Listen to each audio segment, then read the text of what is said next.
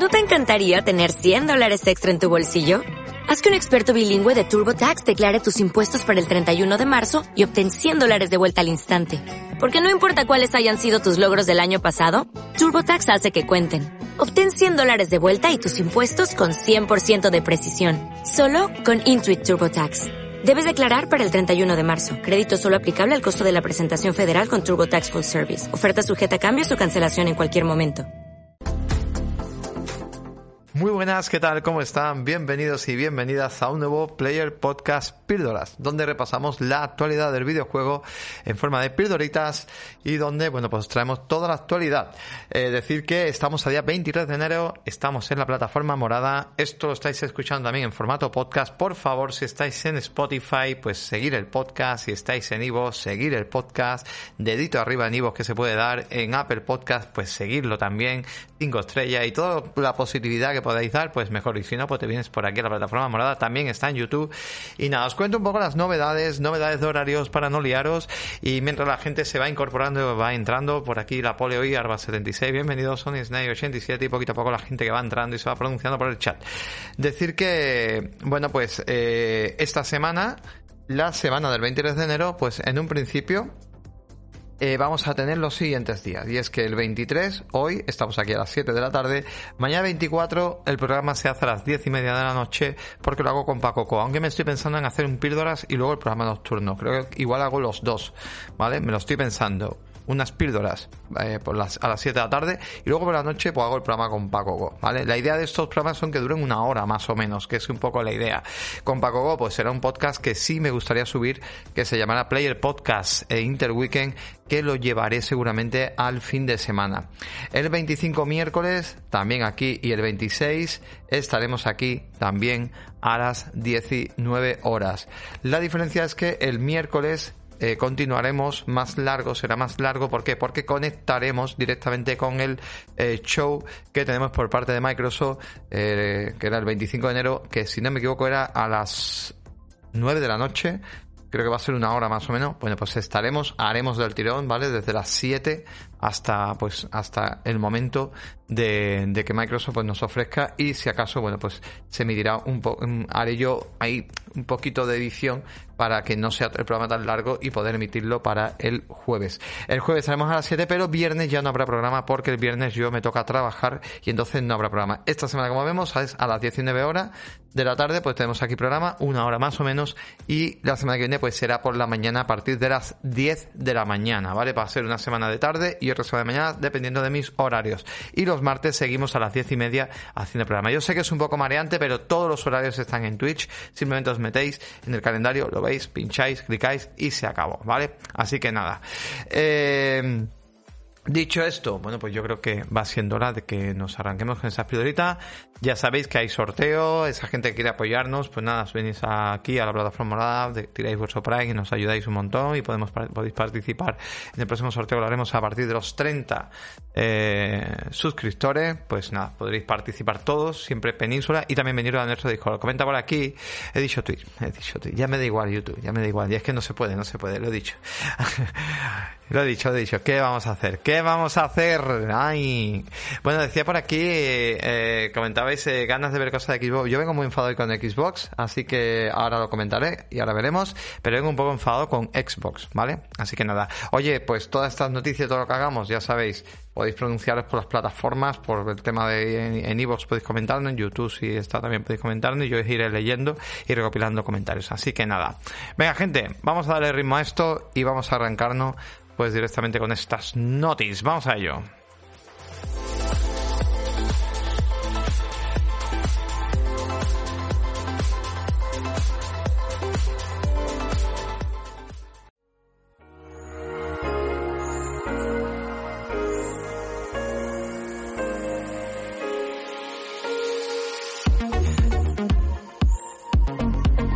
Bueno, pues Sí, la plataforma morada dice por aquí. Bueno, lo digo, Twitch es Voldemort. Pues sí, pues más o menos, no se puede decir. No se puede decir, parece que a YouTube le sienta muy mal, ni enlaces, ni nada. Es un rollo, de verdad. Cuando al final podrías coger, decirle a YouTube, oye, YouTube, eh, eh, mm, no sé, aprovechate, ¿no? Ya que, a ver, una, una de las cosas que tiene Twitch es que para los directos es la leche. YouTube para los directos es peor, ¿vale? ¿Por qué? Por la interacción de la gente. Es muy diferente. Es verdad que los directos en YouTube funcionan mejor, como que, que, viene más gente y en Twitch es más pobretona en ese aspecto. Pero sí es verdad que eh, la forma de hacer los directos está mejor diseñada. Pero oye, luego, si os dais cuenta, YouTube se nutre muchísimo del contenido que hay en, en Twitch. Entonces, no tiene sentido ninguno, o sea, ningún tipo de sentido que, que ponga bloqueos cuando se está alimentando de un montón de contenido, ¿no? O sea, ya veis, cualquier streamer importante tiene sus shorts, tiene sus canales, tiene, o sea, Ibai tiene su canal que mete cortes de lo que hace en Twitch, eh, yo qué sé, montones de gente, ¿no? Eh, yo Juan, eh, montones, ¿no? Que lo podemos ver. Entonces no tiene ningún sentido, pero bueno, esto funciona así. ¿Y qué le vamos a hacer? ¿Qué le vamos a hacer? Bueno, traigo bastante noticia hoy, no me quiero enrollar demasiado, así que nada, vamos a empezar con algo que sé que muchos amigos del podcast, pues eh, sobre todo amigos de nuestra plataforma maravillosa Discord también, ¿vale? Amigos de Discord, ¿cómo entráis en Discord? Ya lo hemos dicho un montón de veces, muy fácil. Si eres Prime, ¿vale? Tiras aquí, ¿vale? Te haces sus y automáticamente ya te sale el Discord para entrar, ya tienes invitación. Oye, dices, no, es que yo estoy en Evox y a mí eso de esas plataformas pues no me llaman, ¿cómo lo puedo hacer? Bueno, pues en Evox simplemente nos tiras ahí la, la subs eh, como te haces mecena en Evox y, nada, directamente contactamos contigo y te mandamos una invitación, ¿vale? También te vienes a la comunidad. Bueno, Persona 6 y Persona 3 Remake serán presentados en verano según un rumor. Es verdad que hoy la cosa se viene un poco de rumores, pero no son rumores eh, pillados con pinzas, son rumores de insiders importantes que ya otras veces pues han, bueno, pues han confirmado cositas, ¿no? Y es que, bueno, parece ser que basado en estos rumores en Resetera, que es un sitio donde está siempre cocinándose cositas, pues Atlutz que es la encargada de traer y de crear pues estos personas, pues eh, va anunciando mis 23 nuevos títulos. Y se dice de que estos nuevos títulos sería, pues por un lado, un Persona 3 Remake, que diría la gente, bueno, pero si ya ha salido un Persona 3 ahora mismo que estamos jugando todos, no. Ese Persona 3 es un remaster que ha salido de aquella manera y la idea es hacer un Persona 3 remake desde cero, al más puro estilo de Persona 5 Royal, que esa es un poco la idea. Entonces, pues eso, eh, podría anunciarse ese título que ese título pinta muchísimo que podría llegar incluso este año, en 2023, y luego un no anunciado aún Persona 6 que sería, según rumores, exclusivo de PlayStation 5. Ojito con esto, o sea que ahí Sony, pues bueno, ha pagado esa exclusividad, podría ser temporal o no, porque ya sabemos que todas las personas a día de hoy salen en PC y salen también en Xbox, pero no sé, veremos qué pasa y ya os digo, yo sé que hay muchos fan por aquí eh, y, que, y que flipáis con todo ello. El usuario, es verdad que ya os digo, mm, ya había comentado en otras veces y ya había, pues por ejemplo, el rumor este de que iba a salir eh, el Persona 3, este, el el Persona 4 y el Persona 3, Portable creo que se llaman, bueno pues eh, ambos que iban a salir y han salido, o sea que iban a salir en 2023 y han salido y ahora pues ha comentado esto. Así que nada, me parece interesante. No sé si hay mucho fan por aquí de este tipo de juego. Sé que tenemos amigos que se están pegando pechadas a jugar, eh, amigos players. Y bueno, yo pues por desgracia no soy el, más fan de ello. Decir que bueno, quien quiera probar el juego ahora mismo, pues por ejemplo, están en todas las plataformas actuales de Next Gen y también lo tenemos en PC y también lo tenemos si tenemos el servicio de Xbox Game Pass, pues lo tenéis directamente. Se puede jugar incluso en Xcloud, que oye, que a más de uno y más de dos está flipando con el tema del esclavo y lo bien que funciona, ¿vale? Así que nada. Si no os pronunciáis, yo sigo para adelante. Así que nada, continuamos se acaba antes. O sea, yo esto siempre lo digo, si queréis participar en el chat, yo os voy leyendo y si no, pues vamos avanzando. Y esta sí me, me mola. Oye, la gente de Bluepoint Games, eh, para que no recuerde quién son Bluepoint Games, bueno, pues es un estudio que adquirió eh, por fin, eh, después de varios trabajos, pues los señores de PlayStation, para que perteneciera a su familia, a su gran familia de PlayStation Studios.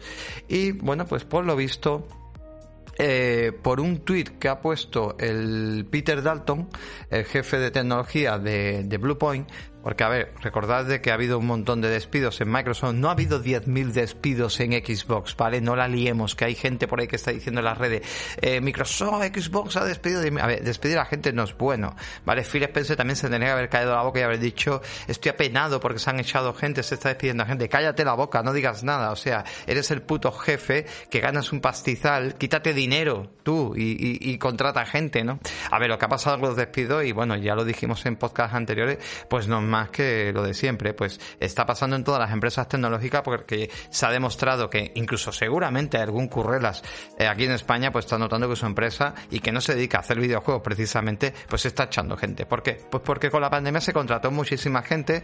Eh, el tema del teletrabajo también hizo que se contrataran nuevos modelos de negocio, nuevos modelos digamos de, de, trabajo y al final pues bueno te sobra gente y te sobra gente y empiezas a despedir gente.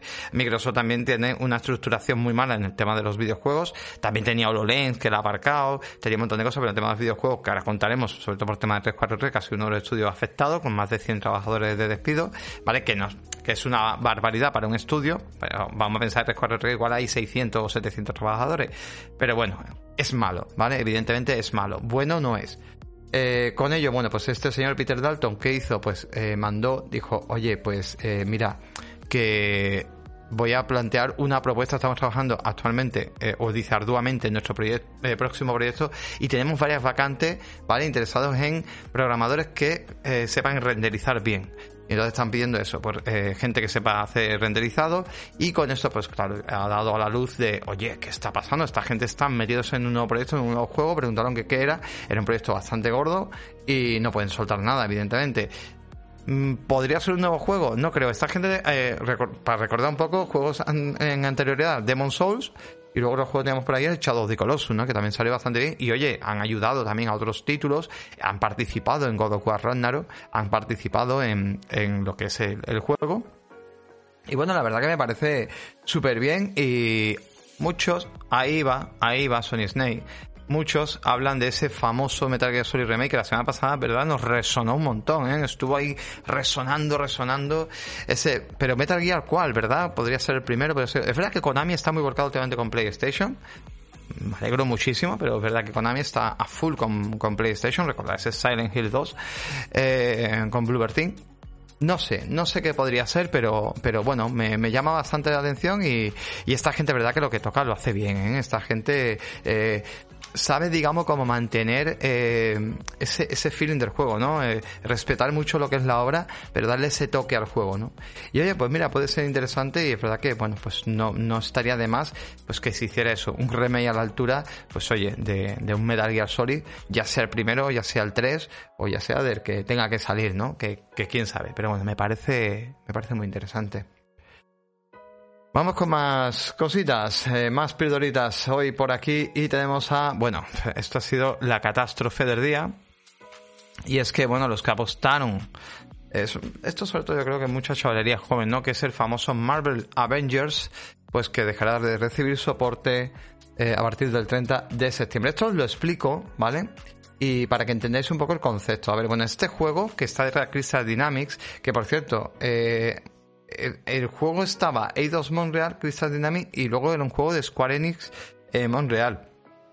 A día de hoy pertenece a Embracer Group. Y de hecho Embracer Group quería continuar la franquicia, pero al final, bueno, mmm, viendo lo, visto lo visto, pues al final han chapado. O sea, han dicho esto lo chapamos ya porque, porque no, porque esto no, no furula. ¿Por qué? Porque es verdad que es un juego enfocado al juego servicio y aquí Square Enix, bueno, pues eh, la cago bastante. Es un juego que, a ver, a nivel de animaciones, de aspecto gráfico, todo funciona. Lo que no funciona son eh, el modo campaña en solitario, pues es soporífero, eh, misiones repetitivas, eh, mm, no sé, falta de ideas. Entonces es un título que da un poco de, pena, ¿vale? Da un poquito de pena en este, en este aspecto. ¿Qué es lo que ha ocurrido al final? Bueno, pues que eh, han querido, también es verdad que Crystal Dynamics, vamos a contar varias cosas ahora mismo, está metida en, varios proyectos y supongo que han dicho, mira, a esto no le eches más ni un puñetero euro más o dólar más, porque esto, esto ya no, no tira, ¿no? ¿no? No está dando, digamos, los frutos. Entonces, nada, el 31 de marzo dejará de recibir, ¿vale? Eh, soporte como juego servicio. O sea, será una actualización muy gorda que saldrá el 31 de marzo y se acabó. Ya no se harán más actualizaciones de este juego, ¿vale? ¿Qué significa esto? ¿Que no se puede jugar? Sí, el juego va a seguir activo, va a seguir, la gente va a poder seguir jugando, incluso online. Pero si pasan cosas, si hay bugs y problemas, ellos no lo van a reparar. Ya lo advierten, ¿vale? De hecho, eh, para ellos el último parche es el 31 de marzo y se, y se dejará de vender el 30 de septiembre de 2023. ¿Significa que no puedo comprarme el juego? O sea, que si tengo el juego me lo van a quitar. No. Si tienes el juego vas a mantener el juego, ¿vale? No te van a quitar el juego. Puedes desinstalarlo, instalarlo todas las veces que tengas, aunque lo tengas en digital. Pero es muy importante saber que el 30 de septiembre de 2023 no se podrá comprar el juego. Lo digo porque hay, si hay pues no sé, alguien que le flipe mucho la saga o la franquicia, mm, tu hijo, tu hija que le flipan, pues oye, aprovecha a comprarlo porque ahora es el momento. De hecho, sobre todo aprovecha a comprarlo porque el 31 de marzo todos los cosméticos que eran de pago pasan a ser gratuitos. O sea, te van a liberar toda la biblioteca. Aquí mucha gente que se quejará y dirá, ¿qué hijos de ¿Por qué? Hostia, yo me he comprado o el otro se ha comprado y hay que ver y ahora, vale, esto es como los juegos cuando los ponen de oferta también a poco tiempo, que yo soy el primero que me compro un Assassin's Creed día uno y a los dos meses está el juego a 40 pavos y te da mucha rabia el Far Cry, que me ha pasado millones de veces, ¿no? Y me he gastado un 70 pavos en el juego. Pero bueno, ahí está, tú lo has disfrutado, ¿no? Ole tú también que has vivido ese momento, que también la gente que comprará el juego, pues el multiplayer será una puñetera mierda. Pero bueno, Así que nada, decir eso, eh, el título pues nada, eh, es una pena. Es verdad que a día de hoy, oye, tanto en PlayStation Plus Extra como en Xbox Game Pass podéis jugar el juego, ¿vale? Si tenéis el Ultimate, está el gol incluido y podéis jugar el juego para probarlo, para meterle caña. Oye, unas partidas tampoco están mal, ¿vale? Que juegos repetitivos tenemos mucho y hemos jugado mucho, ¿vale? Más yo que me juego todos los Assassin's Creed y más repetitivo que eso no lo hay. Así que, oye, que juegos repetitivos hay un montón. Pero la idea es un poco esa, ¿no? Meterle caña y ver a ver qué tal. Y oye, yo he visto escenas que es que me llaman mucho la atención. Es que me pongo a ver cosas. No sé si hay algún vídeo aquí. Mira, aquí está un, vídeo por aquí que voy a quitarle el volumen, que no quiero estamos en la página de Vandal, y es que ves escena y dice, tío, esto se ve de vicio, pero esto, esto está muy guapo las peleas, vamos a avanzar un poco, pero se ven momentos muy épicos en el juego, yo no sé si luego estarán bien o no, pero se ven algunas personas, algunas peleas y algunos movimientos y dices tú, oye, pero está tan mal, ¿no? Entonces yo estoy incluso el pro, luego me han dicho otros que dicen, no, pues es un poco regulero, pero bueno. A ver qué decís por aquí, que os quiero leer, que estáis un poco activos por aquí por el chat, venga, ¿qué decís por aquí? Lástima de videojuego dice 76, tiene una licencia potentísima, pues sí, la verdad es que sí. Oye, no significa también que a futuro pues no vuelvan a rescatarla de una manera diferente, ¿no? Quizás fue equívoca ahora mismo de la forma que se hizo. También es verdad que eh, creo que no era el mejor estudio, ¿no? Que en este caso eh, era la gente de de, de Eidos, os he dicho, ¿no? De, de, de Crystal Dynamics, perdón, que estaba bueno y Eidos. Eh, no eran los mejores para, para quizás hacer un juego multiplayer, pero bueno. Eh, Tokomoto, que este juego era fracaso día 1. Mira que se pueden hacer cosas buenas con la licencia de Marvel. Mira Marvel Midnight Sun totalmente. Eh, Alex Fan, ¿qué pasa? Bienvenido compañero. Demasiada tardanza para este juego es para echar el rato y ya está. Pues sí, la verdad es que sí, pero bueno, yo creo que atraía también más un público más juvenil, ¿no? Sobre todo gente que juega al Fortnite o que juega ese tipo de juego, pues igual es mejor decir, pues mira, para que también vayan a probar un poquito el rollo, ¿no? Pero bueno. Eh, comparable con el Gotham, no creo, no que podamos mm, eh, compararlo con el Gotham Knight. El Gotham Knight yo, bueno, lo tengo a la venta, por cierto. Me lo he quitado del medio y lo tengo a la venta, tío. O sea, no me lo voy ni a pasar, tío. Me parece un juego totalmente deficiente. Mira, que no me vendan la moto, pero el juego de verdad es un juego más, es un juego que de relleno total dentro de la franquicia. Yo creo que es un juego que tiene muchos problemas en el desarrollo.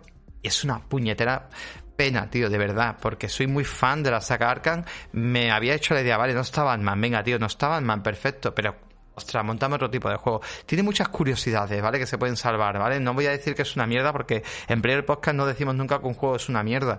Pero, ostras, tío, se podría haber trabajado de otra manera, ¿no? Es como, no sé, tío. Veo, veo, veo muchas deficiencias. Le metí unas 10 horas o así y qué va, tío, qué va. Me quedo con cualquier juego de la saga antes que, antes que este. Eh, Tito Playing, ¿qué pasa? Guapísimo. Dice, mejor es esperarse al último día que seguro lo rebajamos. Yo creo ya que tiene que estar bastante rebajado, pero bueno. Yo me lo pasé en solitario con el Game Pass. Mira, me lo pasé con la expansión y todo porque me flipa los Vengadores y no está mm, mal del todo. Se puede jugar en campaña, Sony Snake, correcto. Se puede jugar en campaña y puede ser muy divertido, ¿eh? Que creo que eso, pues, es interesante también. Ahora va 76, dice, no, no vale la pena, no hay personalización de los personajes, da igual con quien juegues. Bueno, aquí le gusta algo menos. Stroking, ¿qué tal, compañero? Esto es lo que pasa cuando un directivo inepto eh, cambia del tipo de juego porque se piensa que va a ganar dinero fácil. Pues sí, sí, totalmente estoy de acuerdo contigo. Totalmente de acuerdo contigo, tío. Creo que sí, que se ha aprovechado un poquito, ¿no? La típica gallina huevos de oro y más Square Enix. De hecho, de hecho, hoy he estado leyendo curiosidades, ¿vale? Que se ven cosas muy... Yo, igual lo pruebo, la verdad me llama la atención, igual lo pruebo. Pero se estaba viendo con, con Forspoken, ¿no? Por parte de Square Enix, pues se estaba viendo de que, claro, es un juego campaña y que también es verdad que se ve bastante deficiente, ¿eh? Está viendo un poco jugar a Richard Beta Code y, se ve un poquito regular el juego, ¿eh? Mm, nosotros lo pedimos, pero al final no, no, no lo han concedido porque había muy pocas licencias, no pasa nada. Y, bueno, ya me guiaré si los players juegan alguno y nos comentan y nos cuentan un poco. Pero o sea, se ve el juego de aquella manera, ¿eh? Se ve el juego de, de aquella manera que, puf, poco deficiente. Y estaban diciendo a la gente, oye, verás cómo ahora Square Enix ahora chaca a que los juegos campaña, pues otra vez, ¿no? Como en su momento, ¿no? Es que los juegos campaña al final no los juega nadie y lo suyo hacer juegos multiplayer. Pues mira, tío, no sabes hacer juegos ni en campaña ni en multiplayer multiplayer, porque he visto hasta que el Marvel Avenger, pues se te ha ido un poco, un poco por ahí, ¿no? Pero bueno. Ay, bueno, pues hablando un poquito, ¿no? De esta gente de Crystal Dynamics, mm, una noticia que me parece súper interesante y es que, pues, lo que sí está metido muy a full Crystal Dynamics es nada más y nada menos que, bueno, además se les escapó en una reunión, es el famoso Tomb Raider y el, bueno, el Tomb Raider, este tiene un nombrecito que se llama Tomb Raider eh, Rebel, ¿vale? Este juego está detrás, pues Crystal Dynamics. Ya creo que está detrás Embracer Group también, porque es la nueva. Y bueno, iba a estar desarrollado en Unreal Engine 5. Y hay un insider, un insider que, que bueno, pues. Eh, que no es la primera vez, ¿no? Que acierta cositas, ya os digo, iban cosas de rumores, pero bueno, que se dice que este juego a finales de año podría llegar a salir. Yo no me lo creo que a finales de año vaya a salir, pero sí podríamos ver algo importante o algún gameplay, porque este juego fue anunciado en abril de 2022 y fue anunciado de aquella manera. Creo que fue una especie de, de cartelito que dijo, sin, sin logo en llamas ni nada, dijo, oye, que estamos haciendo un Tomb Raider, ¿no? En una especie de conferencia de Unreal, creo que fue, o algo así, y dijo, estamos haciendo el Unreal, el Unreal, digo, el Tomb Raider Venga, vale, y nos dejaba todo como que, ¿what? Así que nada, lo que sí se comentaba, bueno, el juego, eh, lo dicho, desarrolla eh, Crystal Dynamics, distribuye Amazon Game, que me descoloca bastante, porque ¿qué va a ser esto? ¿Un juego de supervivencia? ¿Va a ser esto un juego, hostia, Amazon Game? ¿Va a llegar a consola? ¿No va a llegar a consola? ¿Cómo va esto? Yo, yo espero que sí, ¿no? Que sea un juego como el resto de la franquicia. Me ha descolocado un poco la distribución por parte de Amazon Game. Pero bueno, veremos. Y se habla de que, bueno, va a ser un juego eh, donde nos va a situar en un mundo sacudido por un misterioso cataclismo. Así que nada. Es verdad que con Real Engine 5, pues las físicas y todo el, un poquito de mundo abierto y todo lo que podamos, pues vamos a tener, la verdad, muy, muy en primera y pinta muy bien. Y Lara Croft, evidentemente, no sé si el mismo personaje que estamos acostumbrados a esta nueva saga, pues seguirá siendo la misma chica. Espero que no vuelvan a hacer un reboot, por favor. Creo que no, creo que en teoría todo sigue normal y todo sigue hacia adelante. Pero bueno, la verdad que pinta interesante. Soy muy fan de la saga. Tenía ganas, me compré hace poco la edición Survivor, que venían todos los Tomb Raider, con, venía con todos los DLC, etcétera y me llama bastante, me llama bastante de volvérmelos a pasar, que igual en el canal, pues poquito a poco, es que estoy de una falta de tiempo tremenda, pero bueno, ahora con los nuevos horarios del podcast, pues igual tengo más tiempo y, y me lo puedo pasar. ¿Qué decís por aquí? Eh, a ver, el problema de Square Enix es que intenta ser lo que no es. Nunca ha sabido hacer juegos de corte occidental como es Forspoken, eso dice Stroking. Bueno, a ver, ahora que está Embracer Group detrás de muchos de los títulos y que ellos han quedado con toda la parte japonesa, a ver si este Tomb Raider, por ejemplo, que llega eh, a través de Embracer Group, a ver qué tal, ¿no? A ver qué es lo que pasa, pero bueno.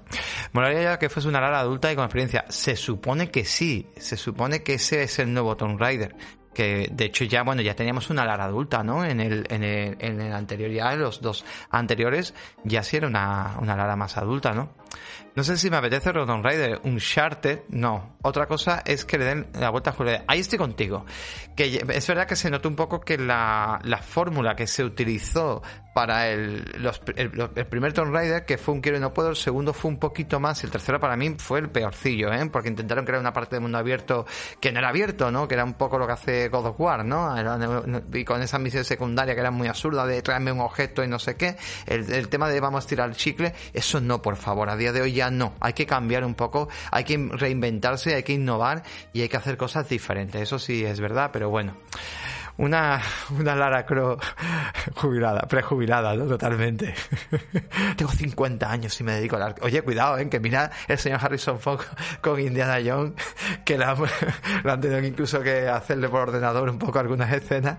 Madre mía, tío, esperemos no llegar a tanto, por favor. Madre mía, tío, pero bueno. Eh, más cositas. Bueno, pues siguiendo, y ya nos metemos un poco con Xbox, siguiendo con los amigos de Crystal Dynamics, eh, acordar, vamos a recordar un poco eh, tenemos a Perferdal en pantalla, bueno, tenemos Perferdal, tenemos una, una, simple imagen de Perferdal por ahí en pantalla, que no sé si será del juego real o no. Este juego, de verdad, bueno, por recordar un poco, eh, se dice, ¿vale? Un, eh, este Insider, que también estaba comentando, eh, vale, el Insider en cuestión se llama eh, Miller Ross, ¿vale? Miller Ross es un Insider directamente de Crystal Dynamics y, y bueno, pues comentaba que estaba comentando lo de este Tomb Raider y también comentaba que antes de eh, Perfect Dark va a salir Tomb Raider, o sea, mucho antes, ¿vale? Y que un año después, probablemente, o año y pico después, saldría este Perfect Dark. O sea, estamos hablando que Perfect Dark se nos puede ir a 2024 finales o 2025. Ojito con esto, o sea, se puede ir bastante, bastante lejos. A ver, eh, este, este, yo la verdad eh, 2023 me vais a escuchar, igual que 2022 yo defendí muchísimo a Xbox, pero yo 2023 no vengo a echar mierda a Xbox, pero sí vengo a ser realista y a tener los pies en el suelo, porque ya se le han dado muchas posibilidades, muchas oportunidades. A ver, Microsoft ya compró, eh, metió a Phil Spencer, Phil Spencer ha hecho los cambios pertinentes, los años que ha tenido que hacer, y yo creo que ahora mismo ya tenemos que ver resultados en 2023 sí o sí. Entonces yo, como jugador de todas las plataformas, ¿vale? Porque bueno, aquí las veis, yo tengo, ¿vale? Las plataformas, tengo la suite también la habitación, ¿vale? Porque me gustan las consolas, me gusta jugar, no me gusta consola. Odio las consolas. Me gusta jugar videojuegos sin depender de un hardware, que eso es lo que más me gusta que me ha dado poco a poco Xbox, ¿vale? Eso es lo que me gusta a mí de los videojuegos eh, y lo que me ha dado de Xbox. Más que las franquicias en sí, pero bueno, llega un momento y dices, oye Xbox, yo quiero ver resultados. A ver, Microsoft golpe de talonario compró, o sea, fundó Initiative. Initiative venía gente muy tocha desde Santa Mónica Studio, Rockstar, de Ubisoft, de un montón de sitios, ¿vale? Se le fue parte de la plantilla, venían hasta directivos, ¿eh?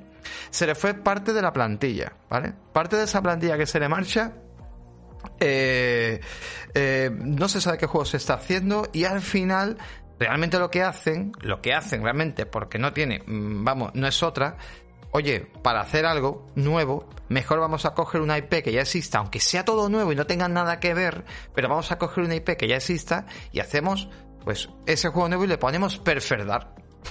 Porque esto de Perferdar va a tener, vamos, simplemente la sinopsis de fondo. Pero realmente el juego va a ser totalmente una cosa nueva. ¿Vale? Que eso hay que tenerlo en cuenta.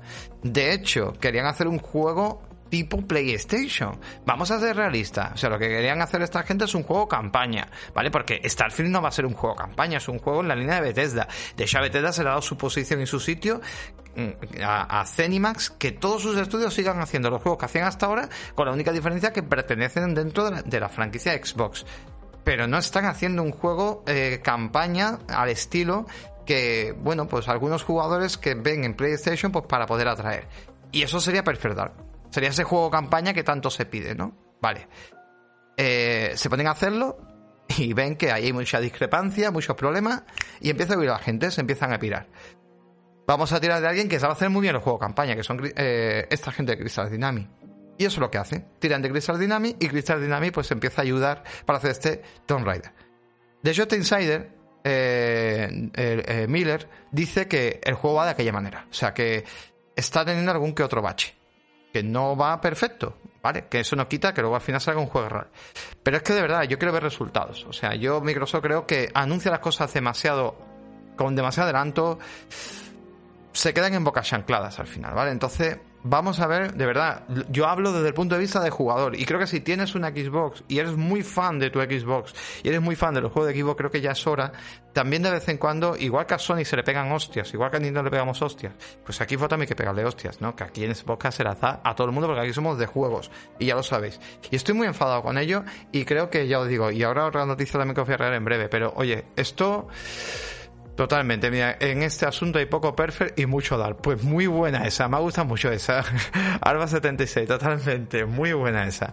Así que nada, yo por mi parte ya os digo, Creo que puede ser una franquicia. A ver, es que tú, el que haya jugado Perfect Dark realmente es un juego tipo primera persona, que hay un trasfondo interesante, pero es como GoldenEye en su época. Tú juegas hoy GoldenEye y hostia, pues te trae la nostalgia. Dices tú, ay, qué simpático, qué buen juego, qué chulo. Pero es un juego que es un juego, es un shooter primera persona, que tiene una historia detrás y se acabó. Pero no, a ver, que para la época estaba guay y ya está. Pero que no era de los mejores. Quien viniera de PC te diría, no es el mejor juego de shooter que hayas jugado, tío. O sea, tú no tienes ni puta idea. Pasa que en consola, pues de verdad, no había muchos shooters. Y bueno, y Perfect digamos, que venía del mismo estudio, que era Rare detrás, pues evidentemente en su momento era muy guapo, era un juego muy interesante.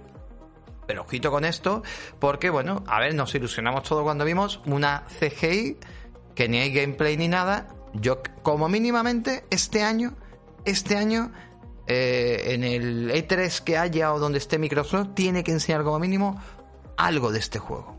Que se vea como sea. Como cuando enseñaron el Halo el gameplay, algo. Y que nos creamos que se está haciendo algo. Y bueno, ahí ya veremos una mínima demo que decir, mira, pues esto estamos haciendo, que sean dos minutos, tío. Pero de verdad, es que, es que al final no, me extraña que llegue Sony y te, coma la tostada, tío, porque es normal. Es normal, ¿vale? Y ya no vale Game Pass. De hecho, como jugadores nos tenemos todos que preguntar una cosa. Los que tengan una Xbox tienen que preguntarse una cosa. Si a ti te quitan el Game Pass, si a ti te quitan el Game Pass, ¿qué haces? ¿A qué juegas? ¿Qué te compras? te jode.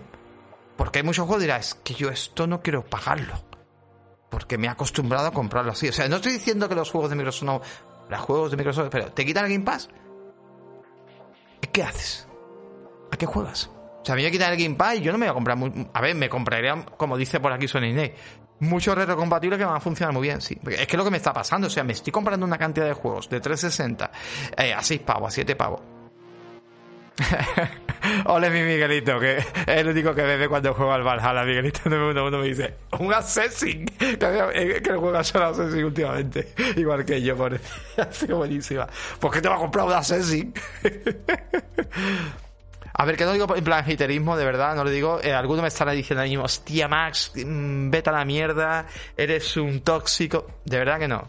Lo digo desde el corazón porque me duele, porque, porque yo soy un, siempre he sido un pro Xbox, tío. Y, y bueno, los free to play, eh, por Dios, con mis colegas que solo tienen PlayStation 5. Tito Play es un, es, un tío que tiene, bueno, tienes ya PlayStation 5 también, guapísimo, ahora mismo. El FIFA, dice por aquí uno, lo siento, pero no, no puedo negar que Xbox y las exclusividades se, se, llevan, se llevan mal, pues sí. A mí me da, me da mucha pena esto que estoy diciendo y, y, no tendría que pasar, pero me da mucha pena. Y bueno, ya de esta, de esta, vete a la última. Venga, vamos entrando en las noticias, que no quiero tampoco esto alargarlo más de la cuenta. Pero oye, hay una noticia actualizada que para que los señores de generación Xbox se estén poniendo más serios, ¿vale? Porque más fanboyismo que en generación Xbox Web no hay, ¿vale? Y se estén poniendo hasta serio, a ver, aquí ha pasado una cosa. Hay dos noticias. Voy a contar primero lo ocurrido y luego lo, lo, lo, lo que ha pasado después, ¿vale? Lo que había ocurrido, ¿vale? Eh, había rumores, era un rumor todo, pero un rumor muy cercano, que con el tema de los despidos de Microsoft, eh, que habían echado a 100 personas, solo en 343 se habían ido 100 personas, habían echado a 100 personas, pues se había comentado que al parecer 343 Studios Industry se, se dedica a día de hoy a Halo Infinity, ¿vale? pues se había dicho de que solamente se iba a dedicar a Halo Infinity, que la franquicia de Halo a futuro se iba a derivar a estudios de terceros, ya podían pertenecer dentro de equipos de estudio o de terceros, o sea, externos, y que esta gente solamente se iban a centrar en, eh, digamos, pues en dirigir un poco, bueno, en, en organizar el trabajo y los desarrollos, ¿vale? Como, como simplemente eso, a supervisar y coordinar los trabajos, y ellos se dedicarían a 343 Industries se dedicarían a seguir creando eh, contenidos para ese Halo Infinity, que la idea es seguir alimentando porque por lo visto, bueno, pues por culpa de Halo Infinity ellos como que no pueden desarrollar más. De hecho ya para Halo Infinity creo que tuvieron ayuda de algún core estudio externo, ¿vale? Pero bueno, esto pasa en todos los estudios, ¿vale? Esto en, todo, en todos los eh, juegos al final se tira, por ejemplo, juegos tan inmensos, ¿no? Como estamos hablando en Sony, si nos vamos a God of War Ragnarok o incluso a The Last of Us, etcétera, pues al final tiras de muchos estudios externos para que te ayuden, incluso de terceros, para que te echen un cable, que eso es normal y no pasa nada.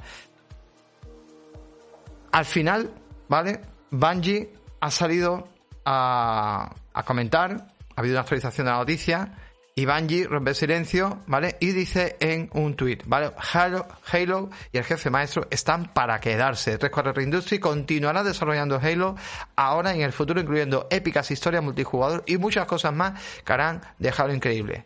Esto es el jefe de estudio, el CEO de estudio, Pierre Hinks, o Hinks, como se llame. Esto es otro. Otro juego que, a ver, este juego es el sello, es, vamos a decir, el símbolo de Xbox. El que te vendieron una Xbox Series X con esto en la portada, ¿vale? O sea, esto estaba ahí y el juego no estaba. O sea, hemos aguantado muchísimo con esto, ¿eh? Entonces, de verdad, 2023 tiene que ser un año de tirón de orejas y de transición para Xbox ya, pero ya del, o sea, ya os digo, hemos hablado mucho, hemos defendido mucho Xbox en este podcast. Hemos dicho, hemos contado la historia, hemos eh, intentado entender. Es normal que el enfoque y modelo de negocio que quiere Microsoft es cambiar, cambiar y cambiar. Hay que cambiarlo todo, ¿vale? Hay que hacer muchas cosas.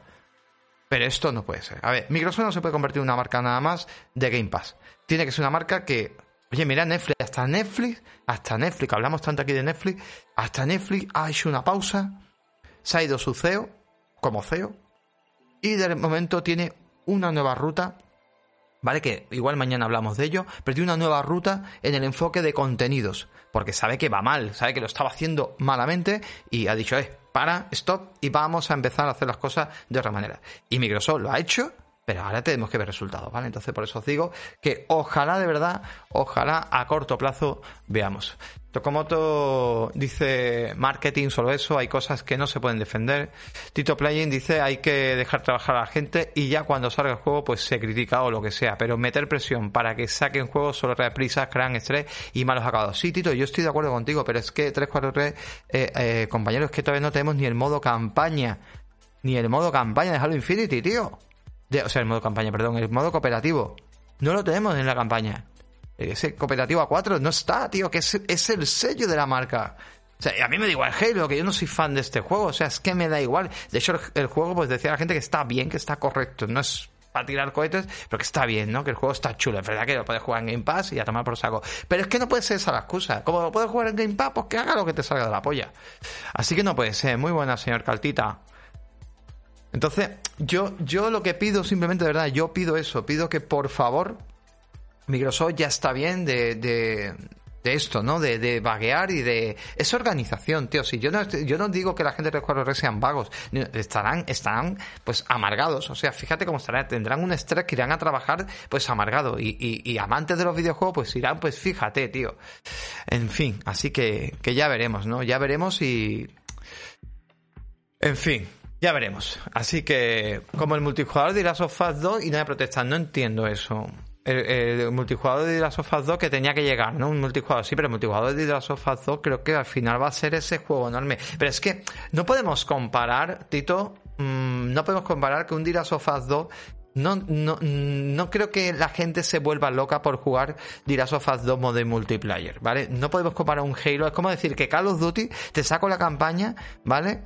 Y luego te digo que, eh, vale, te voy a sacar el modo online, pero el modo online le van a faltar cosas y las temporadas no llegan y cada vez tardan más. Es que nadie te lo perdona. Es que nadie te lo perdonaba, tío. Entonces, creo que eso no ha sido buen ejemplo por ahí. Creo que Dira Sofás no es el mejor ejemplo, ¿vale? Al menos para mí no es el mejor ejemplo. Venga, el último comentario Sony Snake y sigo. Sin contar que pasan del físico, que juegue, pero bueno, eh, que, eh, que jugué en Game Pass el Ascen y como me gustó fui a comprarme la edición especial. Tuve que comprarme la de PlayStation 5 porque no han sacado, eh, no han sacado de equipo. Eso no es culpa de Xbox estáis hablando que eso no es culpa de Xbox. Esto es culpa del publisher. Estáis confundiendo. Es como High on Life. High on Life no tiene culpa. Microsoft es la que pone pasta para que salga el juego día 1 en Game Pass. Pero si tú quieres que el juego venga en castellano, etcétera, eso, o que venga en edición física, o que salga, eso no es culpa de Xbox. No pone pasta a Xbox, ¿vale? Pone pasta los estudios de tercero. Por eso luego hay estudios, incluso en España tenemos a Tresura, tenemos a Avance Disco, etcétera, que se preocupan de generar ediciones para que salgan en físico. Pero es que ahí no entra ni Sony, ni entra Nintendo, ni entra, ¿vale? Otra cosa es que se hayan querido preocupar porque eh, esté pasta de ellos metida. Por ejemplo, el juego de Ori, ¿vale? Que es de un estudio de tercero, no es pero es pasta de Microsoft y pone Microsoft, ¿vale? De hecho, tú pones Nintendo en, en y pones Microsoft Studio.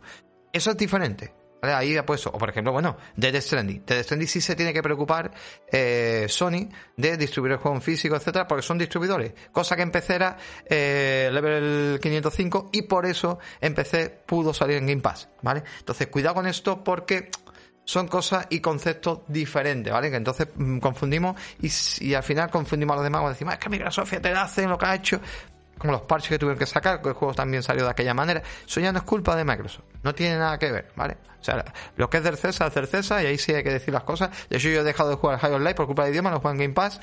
Y me podría haber comprado incluso el juego, pero no me lo he comprado. Y no lo he seguido jugándolo porque no puedo estar leyendo y jugando a la vez, ¿vale? Un juego que se basa muchísimo, su modo gameplay se, se, se basa sobre todo en el tema de, de los diálogos, ¿no? Entonces, bueno, ¿culpa de Microsoft? Pues no, principio no. Que podría haber puesto pasta a Microsoft, que Microsoft ha puesto pasta en ese juego, pero ha puesto pasta simplemente por traer la Game.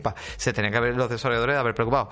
¿Qué pasa? Que claro, que si lo pones en, español, también tienes que ponerlo en francés, en italiano, en, en alemán, en sus muelas todas. Entonces te gastas nada más una pasta en distribución y todo, y es una puta, es una puta locura. Entonces, no sé, entiendo, oye, no quita que a futuro se consiga pasta y decidan seguir alimentando el título. Hay muchos juegos. Recordad No Man's Sky. No Man's Sky se le echó a la gente encima a Sony y es que No Man's Sky no era de Sony. no era un juego de Sony. Que tenía exclusividad con Sony, pero no era de Sony. Un juego deficiente que hoy en día lo juegas y es espectacular. Espectacular, ¿vale? Y era un juego que nos partimos eh, la caja a todo el mundo, pues como salió, ¿vale? Han decidido seguir vendiéndole pasta, metiéndole ingresos y, y bueno, pues mira qué juegazo. Nadie dice ahora, ¿qué juegazo al final Sony que de pasta puesto? Es que Sony ha puesto pasta. Pero sí que le echaron, la sacaron, la marcaron y la señalaron diciendo, es que Sony no ha puesto, fíjate, no ha traído este juego así, asado, que sí físico, que sí. ¿Entendéis? Que sí había salido en físico, pero bueno, era porque. Es que también. Y luego el tema del físico. A ver, gente, a, a día de hoy el físico es mínimo. Lo siento, pero que en España se sigue comprando físico por lo que se sigue comprando físico, por las triquiñuelas, que somos muy golfos todos, por la segunda mano. Pero que el físico aquí es muy complicado. Que coleccionistas, coleccionistas, yo conozco con los de una manita. En nuestro Discord tenemos gente que sí que se compra. Pobi, por ejemplo, se compra su juego. Eh, aquí el fan, eh, eh, Winter Night, mucha gente, ¿no? Que tenemos, eh, pues que se compra su jueguecillo porque les mola, porque les gusta tener sus cajitas, pero no solamente sus cajitas, les gusta tener sus libretos, sus cositas.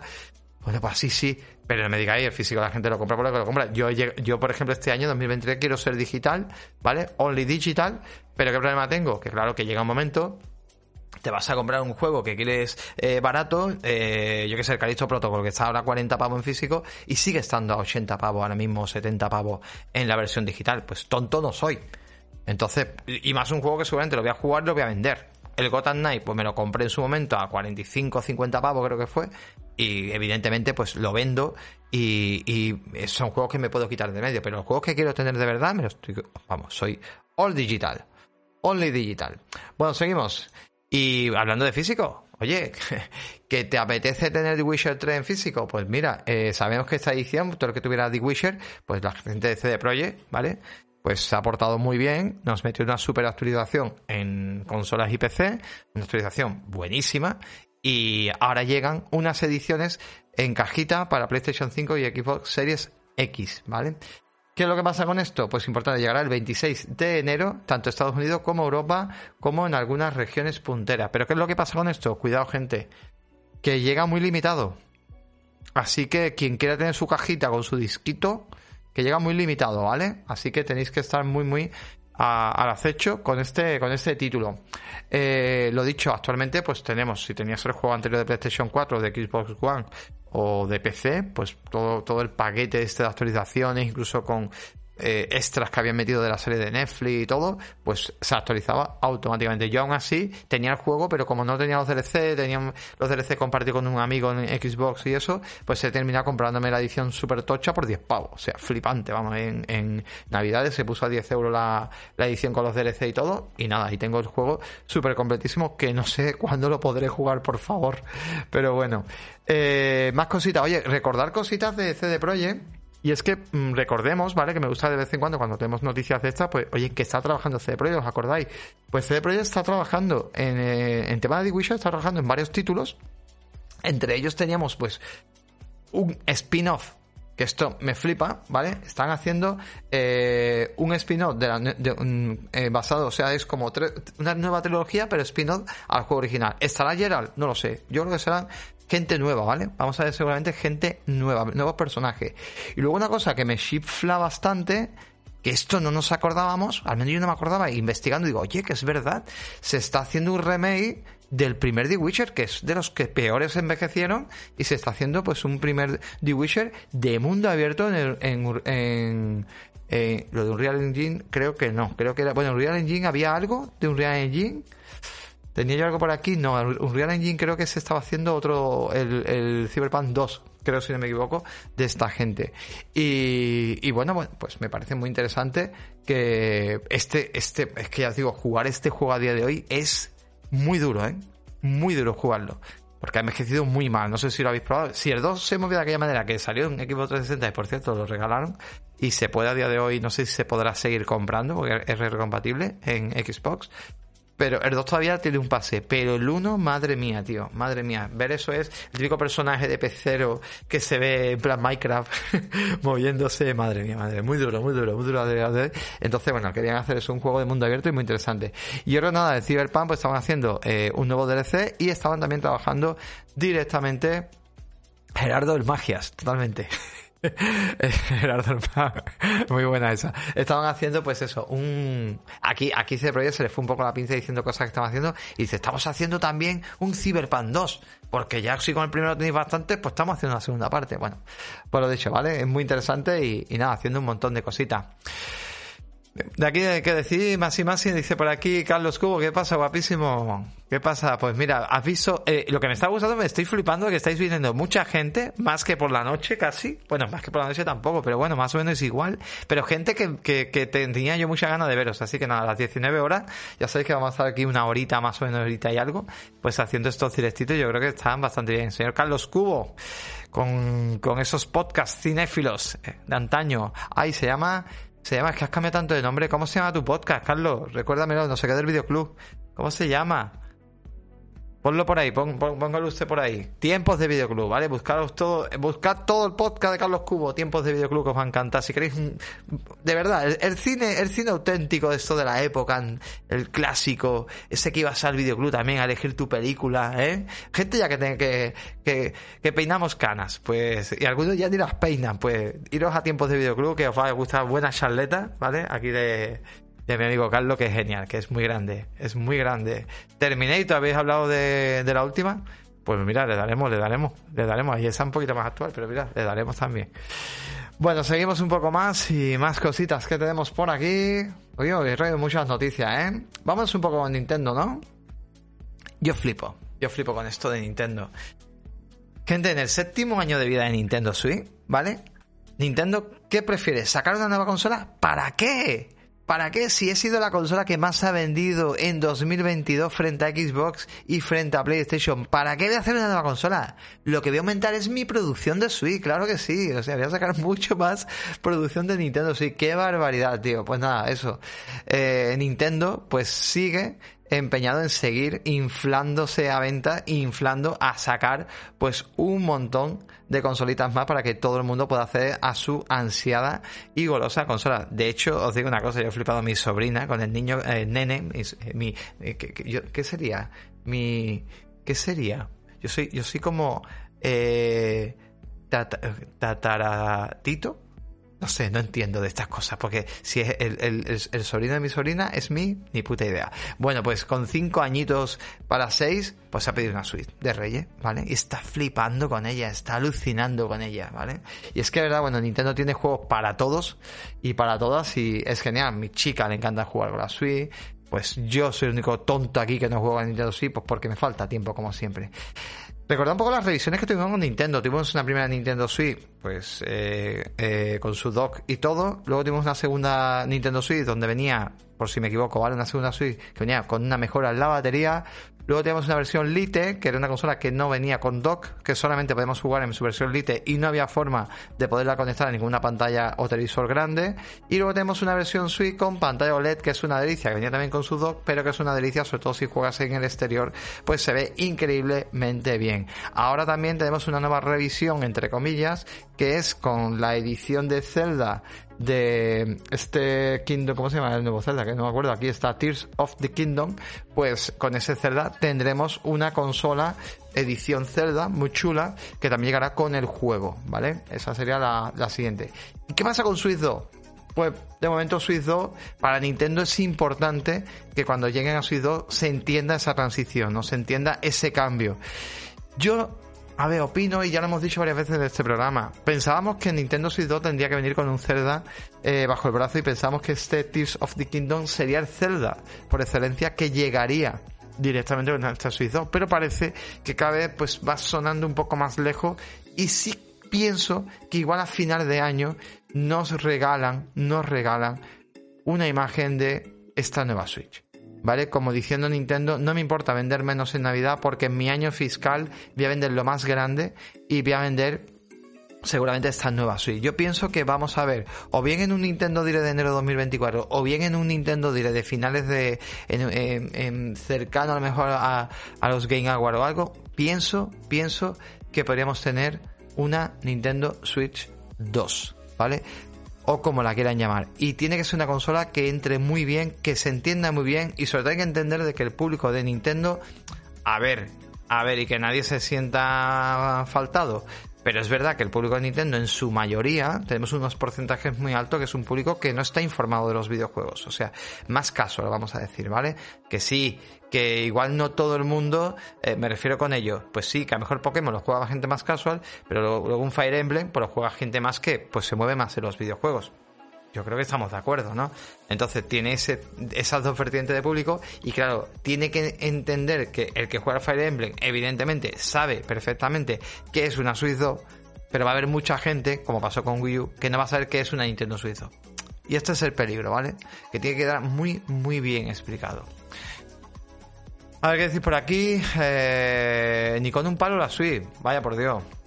Eh, se viene Zelda y eso va a vender un montón, dice los 76. Eh, Tito Play dice, cuando pase un año de lanzamiento del nuevo Zelda se anunciará la Switch 2. ¿Tú crees? ¿Con un año? ¿Tú crees? Que venda todo lo que quiere luego te digan, bueno, podría ser también, podría ser una buena estrategia. También hay tiempo para una Switch 2 y Zelda 2 HD, más dinero para Nintendo. Pues sí, también, totalmente. Esta gente sí que nos saca los cuartos y, y no decimos nada, ¿eh? Podría ser, podría ser. No quiero decir nada, pero podría ser, ¿vale? Así que nada. Y por último, a ver qué me queda por aquí. Me queda una última noticia. Venga, una última noticia que tenemos por aquí. Y es que, gente, esto me ha quedado muy alucinante. Bueno, ya sabéis todos, no vamos a decir nada aquí, ¿vale? Teníamos una sala en Discord, ya sabéis, para spoilear todo lo que queráis de The Last of la serie. Y bueno, ya sabéis que Game Industry pues se dedica, sobre todo, pues semanalmente, creo que eh, cada, cada 15 días, lanza lo que son las cifras de venta de juego y es que, bueno, esto me parece alucinante lo que ha ocurrido, ¿vale? Y es lo, siguiente, The Last of Remake, o sea, el parte 1, el juego este sale para PlayStation 5 exclusiva, ¿vale? Ha pasado directamente al puesto número 20, creo que era, ¿no? El puesto número 20, porque ha vendido 238% más bueno, ha vendido directamente un 238% que la han posicionado y situado en el 20, en el puesto número 20 de gente. Bueno, el puesto número 20, gente, el puesto número 20 de un juego que ha salido ya hace ya un tiempecito, ¿vale? Y que de repente ha subido las ventas que ha sido flipante por culpa de la serie. Esto significa de que me tapa la boca directamente Sony porque la estrategia de sacar un remake al final ha funcionado. ¿Cómo? Cuando salga la serie. Y de hecho todavía quedarían las ventas para marzo cuando llegue, que cuando esté prácticamente terminando la serie, llega el juego a PC. Ojito con esto, llega el juego a PC y eso va a ser otro aluvión importante de gente. O sea, me parece una auténtica pasada. Y en otro orden de cosas, el juego en PlayStation 4, el remaster famoso de PlayStation 4 que ya tiene unos añitos, ¿vale? Un 322% que lo han posicionado en el puesto número 32. O sea, un 322% de ventas que lo han posicionado al puesto número 32, gente. es una auténtica, una auténtica pasada, ¿eh? O sea, me parece impresionante. O sea que, que, flipante, flipante, me parece muy, muy grande. Y Fire Emblem Games es el segundo lanzamiento más grande de la serie Reino Unido. Sí, es que, eh, a ver, el artículo, eh, Arba 76, es que es un artículo que habla de ventas. Entonces te habla que, por ejemplo, en el puesto número uno está Fire Emblem, aunque ha vendido menos que el anterior del 2019, porque ha vendido eh, un 31% menos que el anterior. Luego te habla de FIFA 23. Pero a mí lo que me interesaba me interesaba realmente eran las ventas de of Us, por eso os he puesto estas ventas, porque era eh, realmente eh, lo que han crecido por el buen funcionamiento que está teniendo la, la serie. Entonces me parece de verdad eh, impresionante, ¿no? O sea, muy, muy, muy interesante.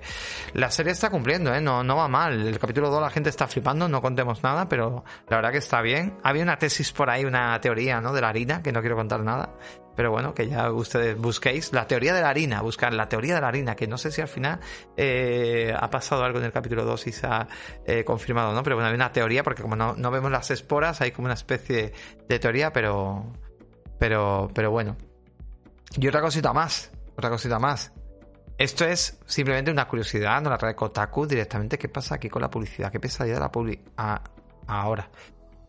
A ver. Mmm, eh, bueno, está reducido a los últimos de nosotros, gracioso. Eh, por lo visto, el Draman ha empezado a seguir, ¿vale? A una actriz en Instagram. Eh, de momento no hay confirmación de un The of Us temporada, temporada 2, ¿vale? Esto es importante saberlo, no hay ninguna confirmación. Vale, pues ¿qué es lo que ha pasado? Bueno, él ha empezado a seguir una actriz que se llama Shannon Berry en Instagram. Claro, al seguir a Shannon Berry, pues la gente ha empezado a decir, ostras, esta actriz podría ser perfectamente Abby. Porque se parece mucho a Abby, esta actriz. Tendría que ser ella. Y la verdad que es que es clavada, ¿no? Como que se está barajando el casting, ¿vale? Que se podría estar barajando el casting de eh, The of Us, eh, digamos, la, la segunda temporada. ¿Será verdad? ¿Será mentira? ¿Será que se ha confirmado o no? ¿Será que está ahí HBO? La verdad que se parece bastante, ¿eh? Me ha impresionado mucho.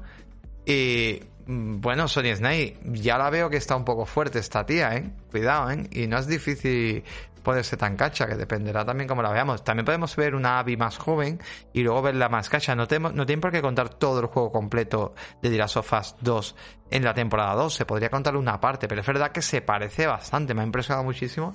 Porque, bueno, algunas actrices aquí que se parecen. Bueno, no sé si es la misma, si es la misma, si es la misma, si es la misma. Y me, ha dejado flipado. O sea, me ha dejado muy flipado. Eh, porque, bueno, la verdad que vemos a la actriz y que, y que se tiene un parecido, pues, bastante, bastante importante, ¿eh? Un par de pinchazos y listo. Es que sois muy malos, pero ¿por qué sois tan malos? Pobrecilla la chavala. Se podría hacer, bueno, se podría hacer varios, varios factores. También, bueno, el drama en su momento estaba petadín, ¿eh? Estaba petado. Ahora, está menos petado. Pero estaba también petadete. Pero bueno. Pues nada, gente, no quiero, este, no este quiero algo más. Los que estáis aquí, por favor, no os vayáis, ¿vale? Porque yo despido, pero no me gusta que os vayáis. Tenemos un poquito más. Y... Y nada, simplemente, oye, pues eh, muchísimas gracias a todos y a todas los que escucháis Player Podcast, que estáis dándole muy buen feedback, estáis dándole siempre ahí ese dedito y ese buen rollo. Y nada, compartir con la gente y, lo típico. Y mañana, pues más. Mañana al final podría hacer un píldoras y luego por la noche pues hacer el podcast, porque yo creo que son totalmente compaginables, ¿vale? Entonces lo veo, ¿vale? Pero probablemente tengamos mañana eh, sesión doble, ¿no? Tenemos el Píldoras y luego ya pues a las diez y media el primer podcast Interweekend, que ahí bueno, vamos a divagar mañana lo más grande, que Paco se viene de, ha venido de Francia, que ha venido de buscar al oso Ramón, ya lo entenderéis y bueno, os va a volar la cabeza. Así que nada, gente, muchísimas gracias y nos vemos y nos escuchamos el siguiente. Un saludito, hasta ahora.